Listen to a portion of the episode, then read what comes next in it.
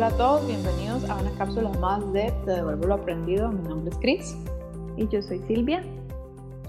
Y hoy tenemos un tema que es continuación de nuestra cápsula anterior. Vamos a estar hablando de el vínculo paterno y cómo sanarlo. Sí es, tiene una continuación con el otro tema porque desde constelaciones familiares, una vez que trabajamos con mamá, podemos seguir hacia papá.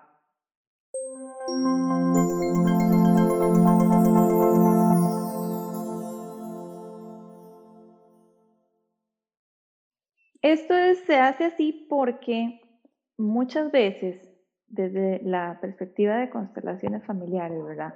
Muchas veces la madre es la que inconscientemente, ojo, inconscientemente bloquea el paso hacia papá.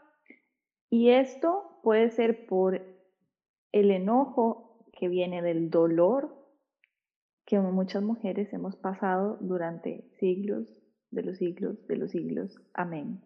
Entonces, eso está acumulado en nuestras memorias como mujeres y a veces la forma en la que podemos de alguna manera compensar inconscientemente es cortando el vínculo entre nosotras, entre nosotras, perdón, y nuestros hijos y sus padres. Entonces, las mamás a veces son las responsables de cortar ese vínculo que está ahí y como que aislamos a los hijos de los papás. Esto, como les decía, desde una parte muy inconsciente y desde constelaciones familiares. Y no precisamente es un aislamiento físico, ¿verdad? Es más que todo como un aislamiento energético y también de la misma manera que lo podemos aislar cuando no tenemos bien integrado el vínculo materno, si lo tenemos bien integrado, entonces nosotros facilitamos esa parte. Por eso es muy importante sanar los vínculos que tenemos con nuestros padres, ya sea para después convertirnos nosotros en madre o padre, que eso puede ser uno de los puntos, pero más allá de eso, es para nosotros poder manifestarnos de una manera genuina. Entonces, cuando nosotros vamos a trabajar el vínculo de papá, estamos trabajando un segundo nivel. Estamos, y no por esto es un nivel, digamos, inferior, porque realmente nuestra formación viene por ambas aristas. Y ya sea que nos afecta la presencia o la ausencia, ¿verdad? El, el vínculo no sano o el que está completamente sano, ambos influyen en lo que nosotros como personas adultas vamos a manifestar más adelante. Eso que acabas de decir es muy importante. No porque estemos poniendo a papá de segunda parte, digamos, de estas cápsulas o porque en constelaciones se trabaja primero mamá y luego papá, quiere decir que papá es menos importante. Jamás. Estamos creados 50% de cada uno. Los cromosomas que tenemos son 50% mamá y 50% papá. No hay manera de cambiar eso. Simplemente es una cuestión más como de, de socialización, eh, el hecho de que tengamos como una distancia más grande hacia papá, ya sea por esto que les comentaba de el dolor de mamá, muchas veces hace que nosotros seamos más leales hacia mamá que hacia papá, o también por la parte, digamos, de la cultura patriarcal machista, en especial en, nuestra zona, en Latinoamérica, donde los hombres también eh, pues toman un rol más ausente emocionalmente y hasta físicamente en, en nuestras sociedades. Entonces, por eso es que muchas veces el vínculo con papá se trabaja más adelante. Y si nos vamos a verlo, está en un segundo paso, porque fisiológicamente estamos diseñados de esa manera. Entonces, con mamá realmente tenemos un vínculo físico, nuestra primera formación está 100% con mamá. Entonces, papá es un ente externo, aún en el mejor de los escenarios y aún en el vínculo más sano, es un ente externo. Pero es un ente externo porque tiene una tarea específica. Entonces, mamá es nuestro primer punto, donde nos daba como una identidad muy propia, pero papá viene a, mostrarnos una vez independientes, una vez que ya identificamos como niños que no formamos parte de mamá, sino que somos un ente distinto, papá es el que viene a darnos esa mano y ese soporte. Entonces, el vínculo con papá se va a manifestar en nuestra vida adulta en el cómo nosotros nos exteriorizamos a otros, cómo nos relacionamos desde una forma independiente. Entonces, es aquí donde tener esa mano de papá nos viene a, a ayudar o, de lo contrario, si no se da, pues ese es el área en el que va a requerir más trabajo consciente una vez que estamos adultos. Toda aquella manifestación que queramos dar con respecto a otros, eh, desde un plano individual. Eso sería más que todo como desde las constelaciones, ¿verdad? Sí, sería como el principio, digamos, que nos, nos enseñan, por decir algo, las constelaciones familiares. Totalmente. De hecho, la forma en la que a mí gráficamente yo funciono como con imágenes, ¿verdad? Como con gráficos. Entonces, la forma que a mí me sirvió para entender el, eh, uno de los roles de papá, porque tiene muchos, pero el rol, el primer rol de papá es como en la película del Rey León, cuando agarran a Simba y, y lo muestran así, lo levanta este, enfrente de, todos los animalitos, ¿verdad? Es como, aquí está mi hijo, véanlo, ¿verdad? Y, y desde constelaciones, ese es el primer rol de papá, es como, ok, hijo, hija, aquí está el mundo, y, el mundo, aquí está mi hijo, y de hecho Mufasa lo lleva a Simba a conocer hasta dónde llega el territorio de ellos. Creo que ya cuando él está un poquito más grande, lo lleva a ver todos los confines del reino y le dice, hasta aquí llega nuestro reino, hasta aquí es lo que, lo que vas a heredar o algo así, le dice. Entonces, parte del rol de papá es ese también, es como mostrarnos el mundo y mostrarnos al mundo. Entonces, tiene que ver con esa confianza que tenemos en nosotros mismos muchas veces para mostrarnos al mundo y decir, hey, aquí tengo este talento, aquí tengo este aprendizaje que vengo a compartir con el mundo, ya sea arte, ya sea un conocimiento, ya sea, no sé. Esa, esa confianza y eso muchas veces viene de papá o como decías ahora, o la ausencia de eso también hace que a veces nos cueste mostrarnos eh, nuestros talentos al mundo. Y sin que parezca que el Rey nos patrocina, pero es que realmente es una metáfora bastante útil y por lo menos a Silvia y a mí así es como de verdad no, lo hemos podido aprender. Entonces, de vuelta a la película, eh, en su momento, Simba decía que admiraba mucho al papá y él le decía que por qué ¿Cómo hacía para no tener miedo, verdad? Entonces, esta imagen que nosotros tenemos de cómo nos vemos enfrentados al mundo viene de cómo nosotros vimos a papá, ¿verdad? De nuevo, cómo nosotros incorporamos esa imagen. Entonces, acá cabe resaltar una vez más que todo eso de los conceptos y demás es de cómo nosotros los percibimos. Pero entonces, ¿cómo yo me muestro al mundo? tiene mucho que ver con cómo yo percibí que papá se mostraba al mundo, cómo papá se mostraba ante mí.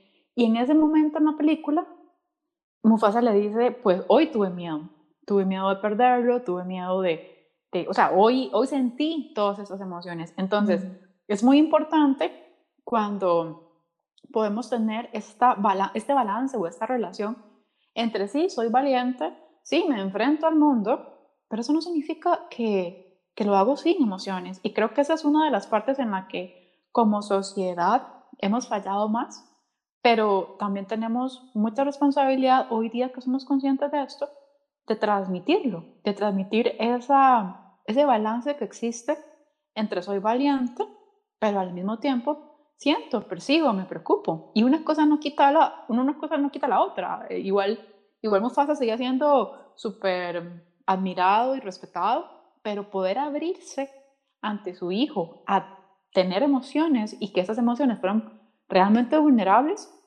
es un punto muy rescatable que hace que El León sea una de mis películas favoritas, básicamente. sí, el, el, e, esto ya metiéndose como a, a otro tema que es grandísimo, y, no vamos a entrar en ese tema hoy porque sería como otra cápsula, que es todo el, asunto de la socialización, en la masculinidad y, todo eso. Em, pero ciertamente a los hombres y en especial en Latinoamérica se les ha quitado mucho eso, esa parte sensible, esa parte eh, de cariño, esa parte cercana hacia las demás personas, incluyendo a sus hijos y a sus hijas, lo cual es muy triste. Yo, igual, aquí un saludo a todos los padres, eh, porque no es fácil también, como lo dijimos con las madres en la otra cápsula, pero qué duro debe ser tener hijos e hijas y no poder, como padre, y no poder expresarles el cariño, no poder abrazarlos o decirles te quiero. Yo siento que ya se está dando más, pero todavía hay muchos padres que no se acercan a sus hijos, especialmente de varón a varón, porque no es bien visto. Qué duro eso. Qué duro eso y el problema es que ese es lo que termina el niño asociando con lo, lo positivo que el padre es. Entonces, en la cabeza del niño, si, mi, si yo admiro a mi padre, que normalmente es así, por lo menos en una etapa muy inicial, termino creyendo que para ser así hay que dejar de ser emocional, por decirlo así. Entonces, al final no es lo que se nos dice, ¿verdad? No es como que alguien se sienta con nosotros y nos dice que no se debe, a pesar de que hay casos en el que sí se le dice explícitamente no puede llorar y esto, pero digamos, supongamos que no ese es el caso, aún así es ausencia de emoción. Entonces, también recordemos el cómo aprendemos nosotros, ¿verdad? No es solamente verbal, aprendemos más de las acciones y de las manifestaciones. Y sí, obviamente tiene que ser muy duro, creo yo, para poder, poder privarse de ese derecho y también recordar el montón de creencias que se carga con eso, porque a la paternidad la hemos, la hemos cargado mucho, la hemos culpado mucho y realmente la paternidad no termina de ser fácil para, bueno, no creía que para nadie, aún aquellos padres que viven con sus hijos y demás, no termina de ser del todo fácil, pero la hemos sobrecargado, le hemos puesto a la paternidad tareas que de pronto no le corresponden. Entonces, la paternidad termina cargando con la mamá, termina cargando con el hijo y termina cargando con los hijos, con el sostén, con el mantener.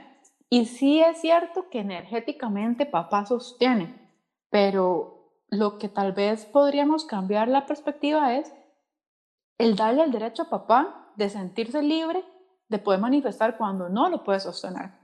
Porque hoy día yo creo que eso es lo que más se reprime. Todo aquello que hoy día no puedo hacer, y no, y no tengo los recursos y estoy pasando por un momento y el mostrarse vulnerable, eso es lo que se le reprime. Entonces ahí es donde después vemos cómo este vínculo se fracciona y cómo después manifestamos ausencia de padre, a pesar de que haya estado físicamente con nosotros, pero el vínculo como tal no se formó desde un lugar sano.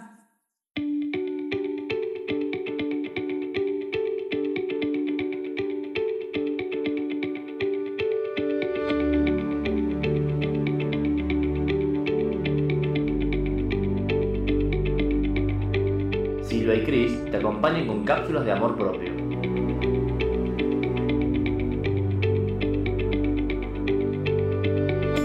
Caminos hay muchos, lo que importa es que encontremos el método que más resuene con nosotros y que hagamos caso al llamado de nuestra alma.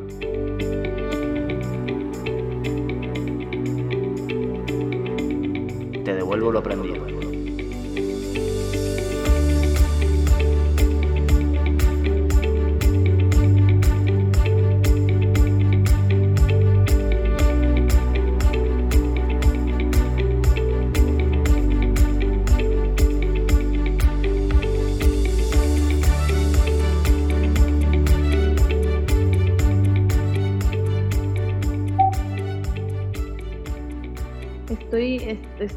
Tantas cosas porque eso que acabas de decir es muy cierto. El, vínculo con papá está tan cargado. Igual, repito, y yo sé que parezco como disco rayado, pero en Latinoamérica tenemos todavía muchas heridas con respecto al padre y cómo los padres se relacionan con nosotros. Y, y me pongo a pensar en, en ese rol que tal vez ya se ha ido cambiando pero ese rol de, que los padres eran los proveedores y los protectores de toda la casa, de la madre y de los hijos y los pollitos y todo, ¿verdad?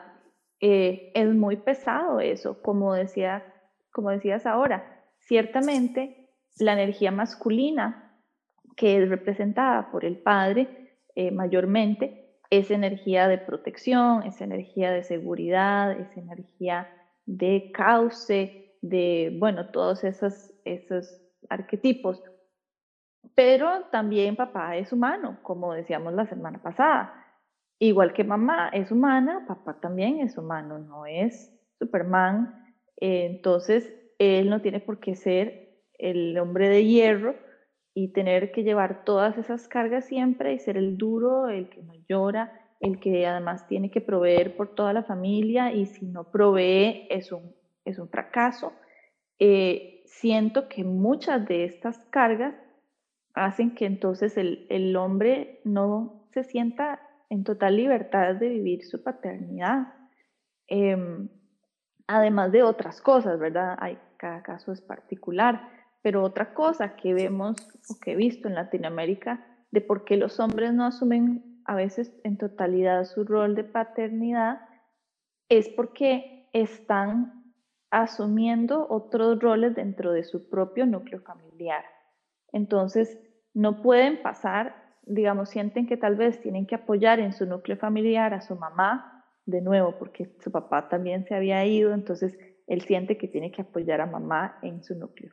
Entonces, después, ¿cómo hago para dejar a mi mamá y formar una nueva familia?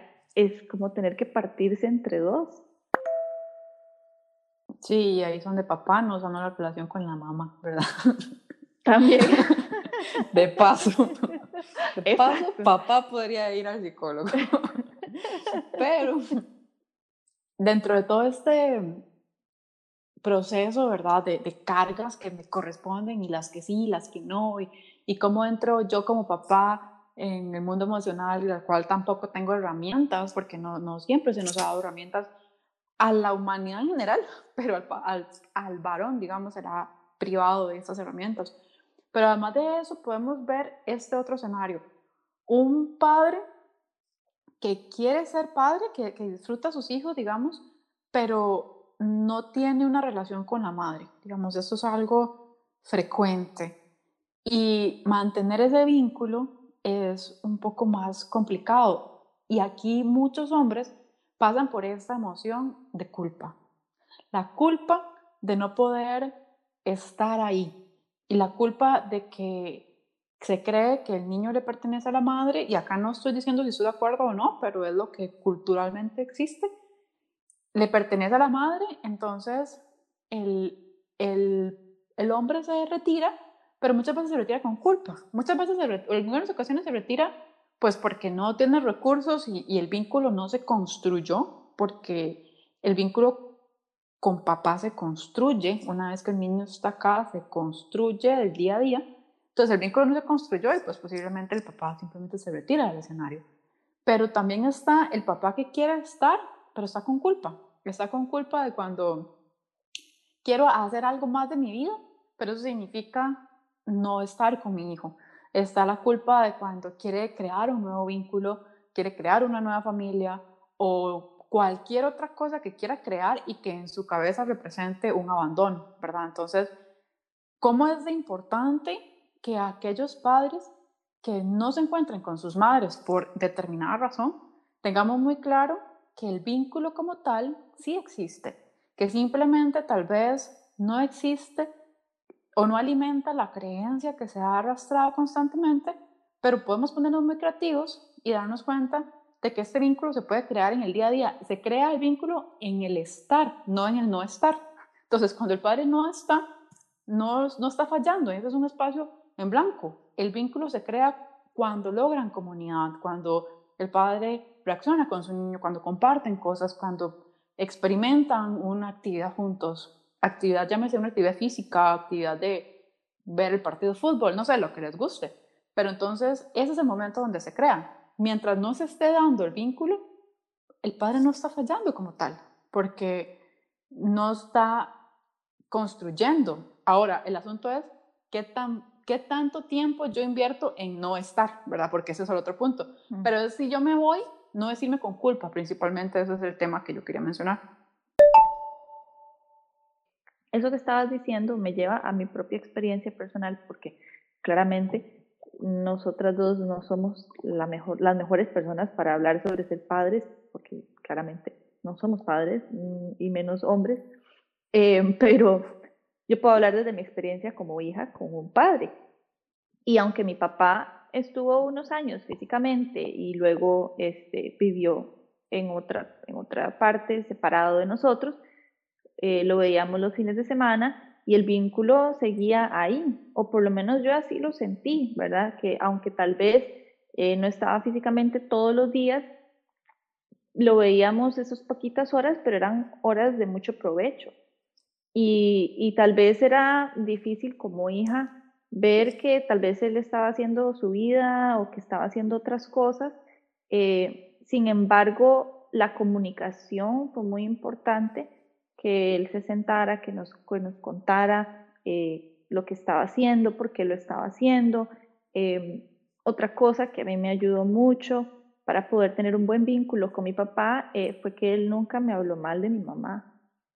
Y esto es importante para los dos lados, o sea, tanto de mamá hacia papá y de papá hacia mamá.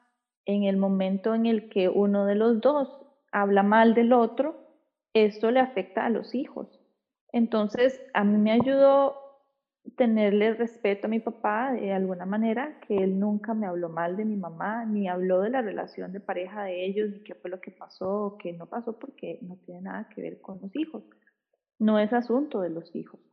Entonces, eh, lo que decías, em, siento que, que es posible tener un buen vínculo de calidad con un padre, aunque no esté físicamente en casa.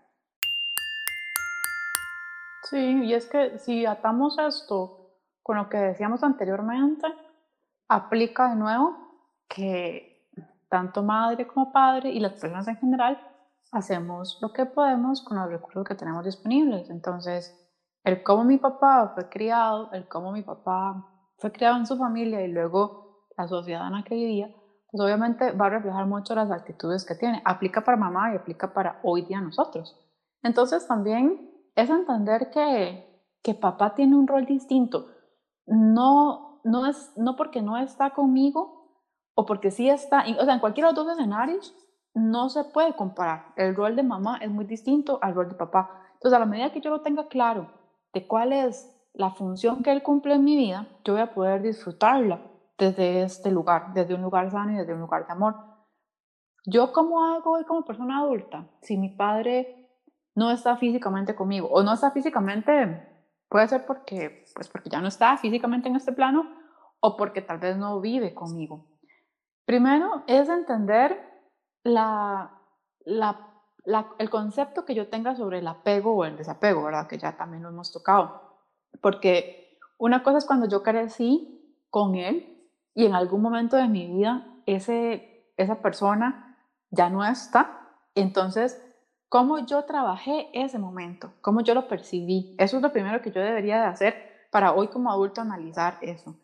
Si mi papá está conmigo, siempre ha estado conmigo, entonces, ¿cuál es la calidad de tiempo que yo paso con él? Porque una cosa es cantidad y otra cosa es calidad. Papá pudo haber estado conmigo todo el tiempo, pero cómo percibí yo esa calidad de tiempo que él pasaba conmigo. Porque no me, muchas veces no me hace daño la ausencia, me hace daño la presencia nula. o sea, tener el papá ahí, que parezca una foto, igual me hace, me hace carencia.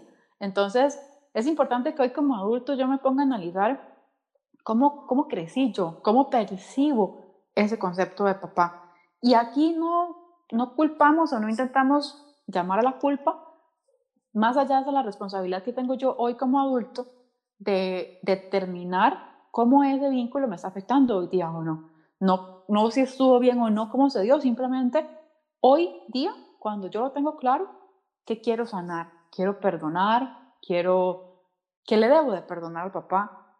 ¿Qué quiero imitar? ¿Qué, qué creencia realmente me pertenece a mí como como persona como individuo que realmente tengo ese concepto o si es algo que heredé, ¿verdad? Todos esos son conceptos que tenemos que ir haciéndonos a la hora de sanar el vínculo, porque al final del día lo que queremos con todo esto no es juzgar cómo se dio, simplemente analizar si el que tengo hoy día es el que yo quiero tener.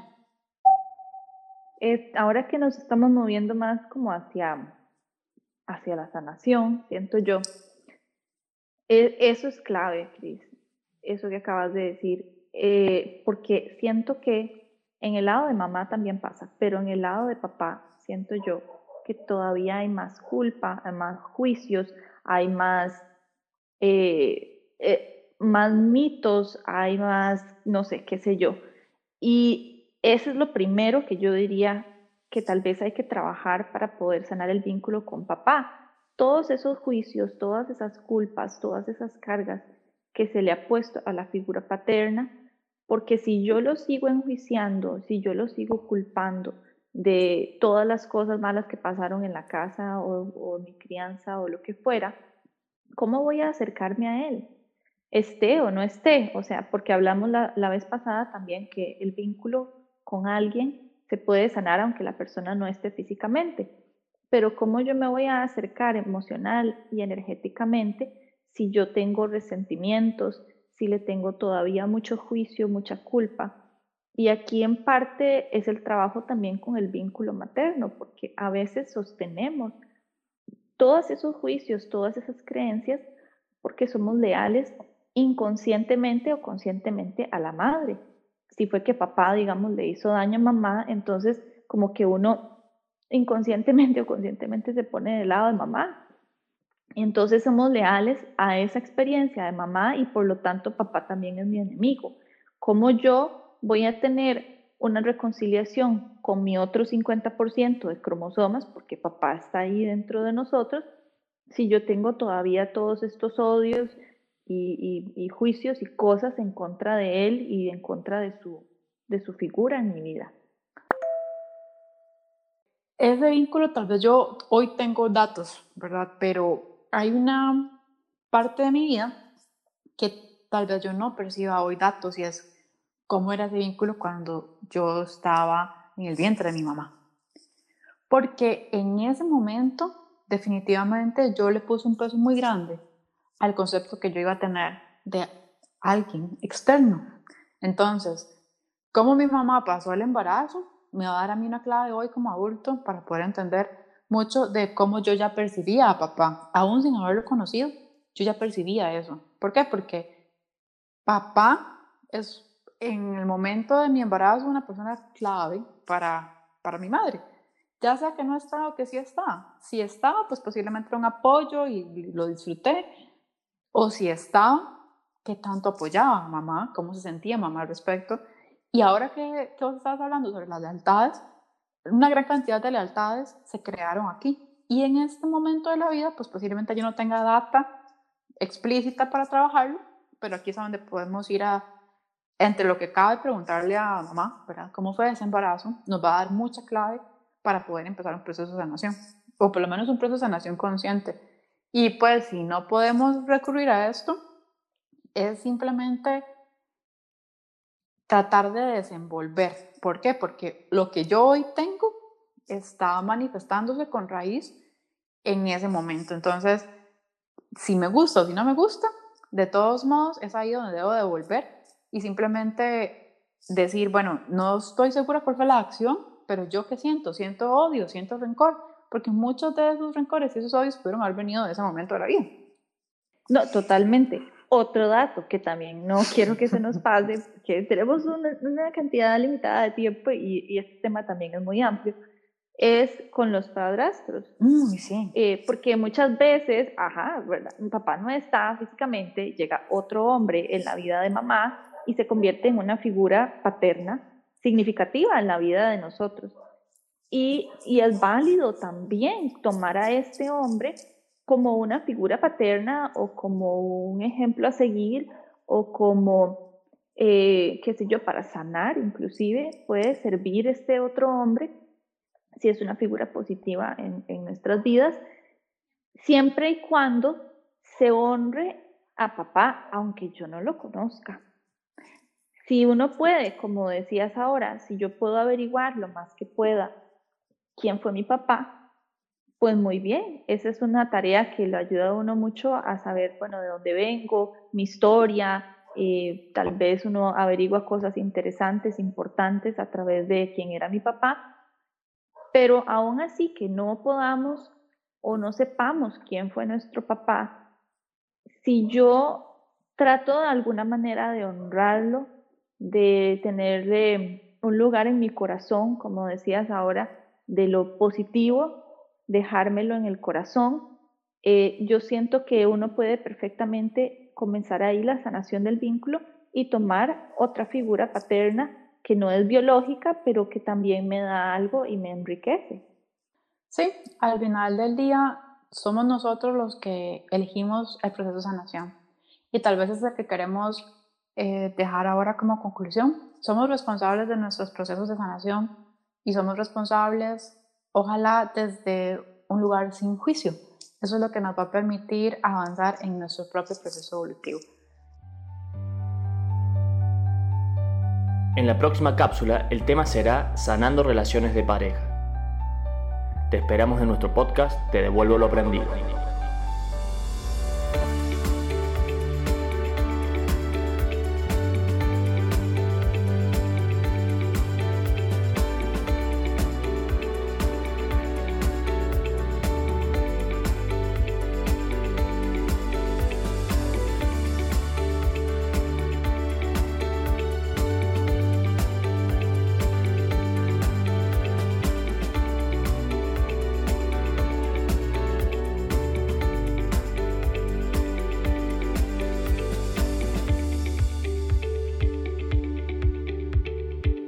Esperamos que esta cápsula les haya gustado y les sirva mucho y los esperamos en nuestra siguiente sección de Te devuelvo lo aprendido.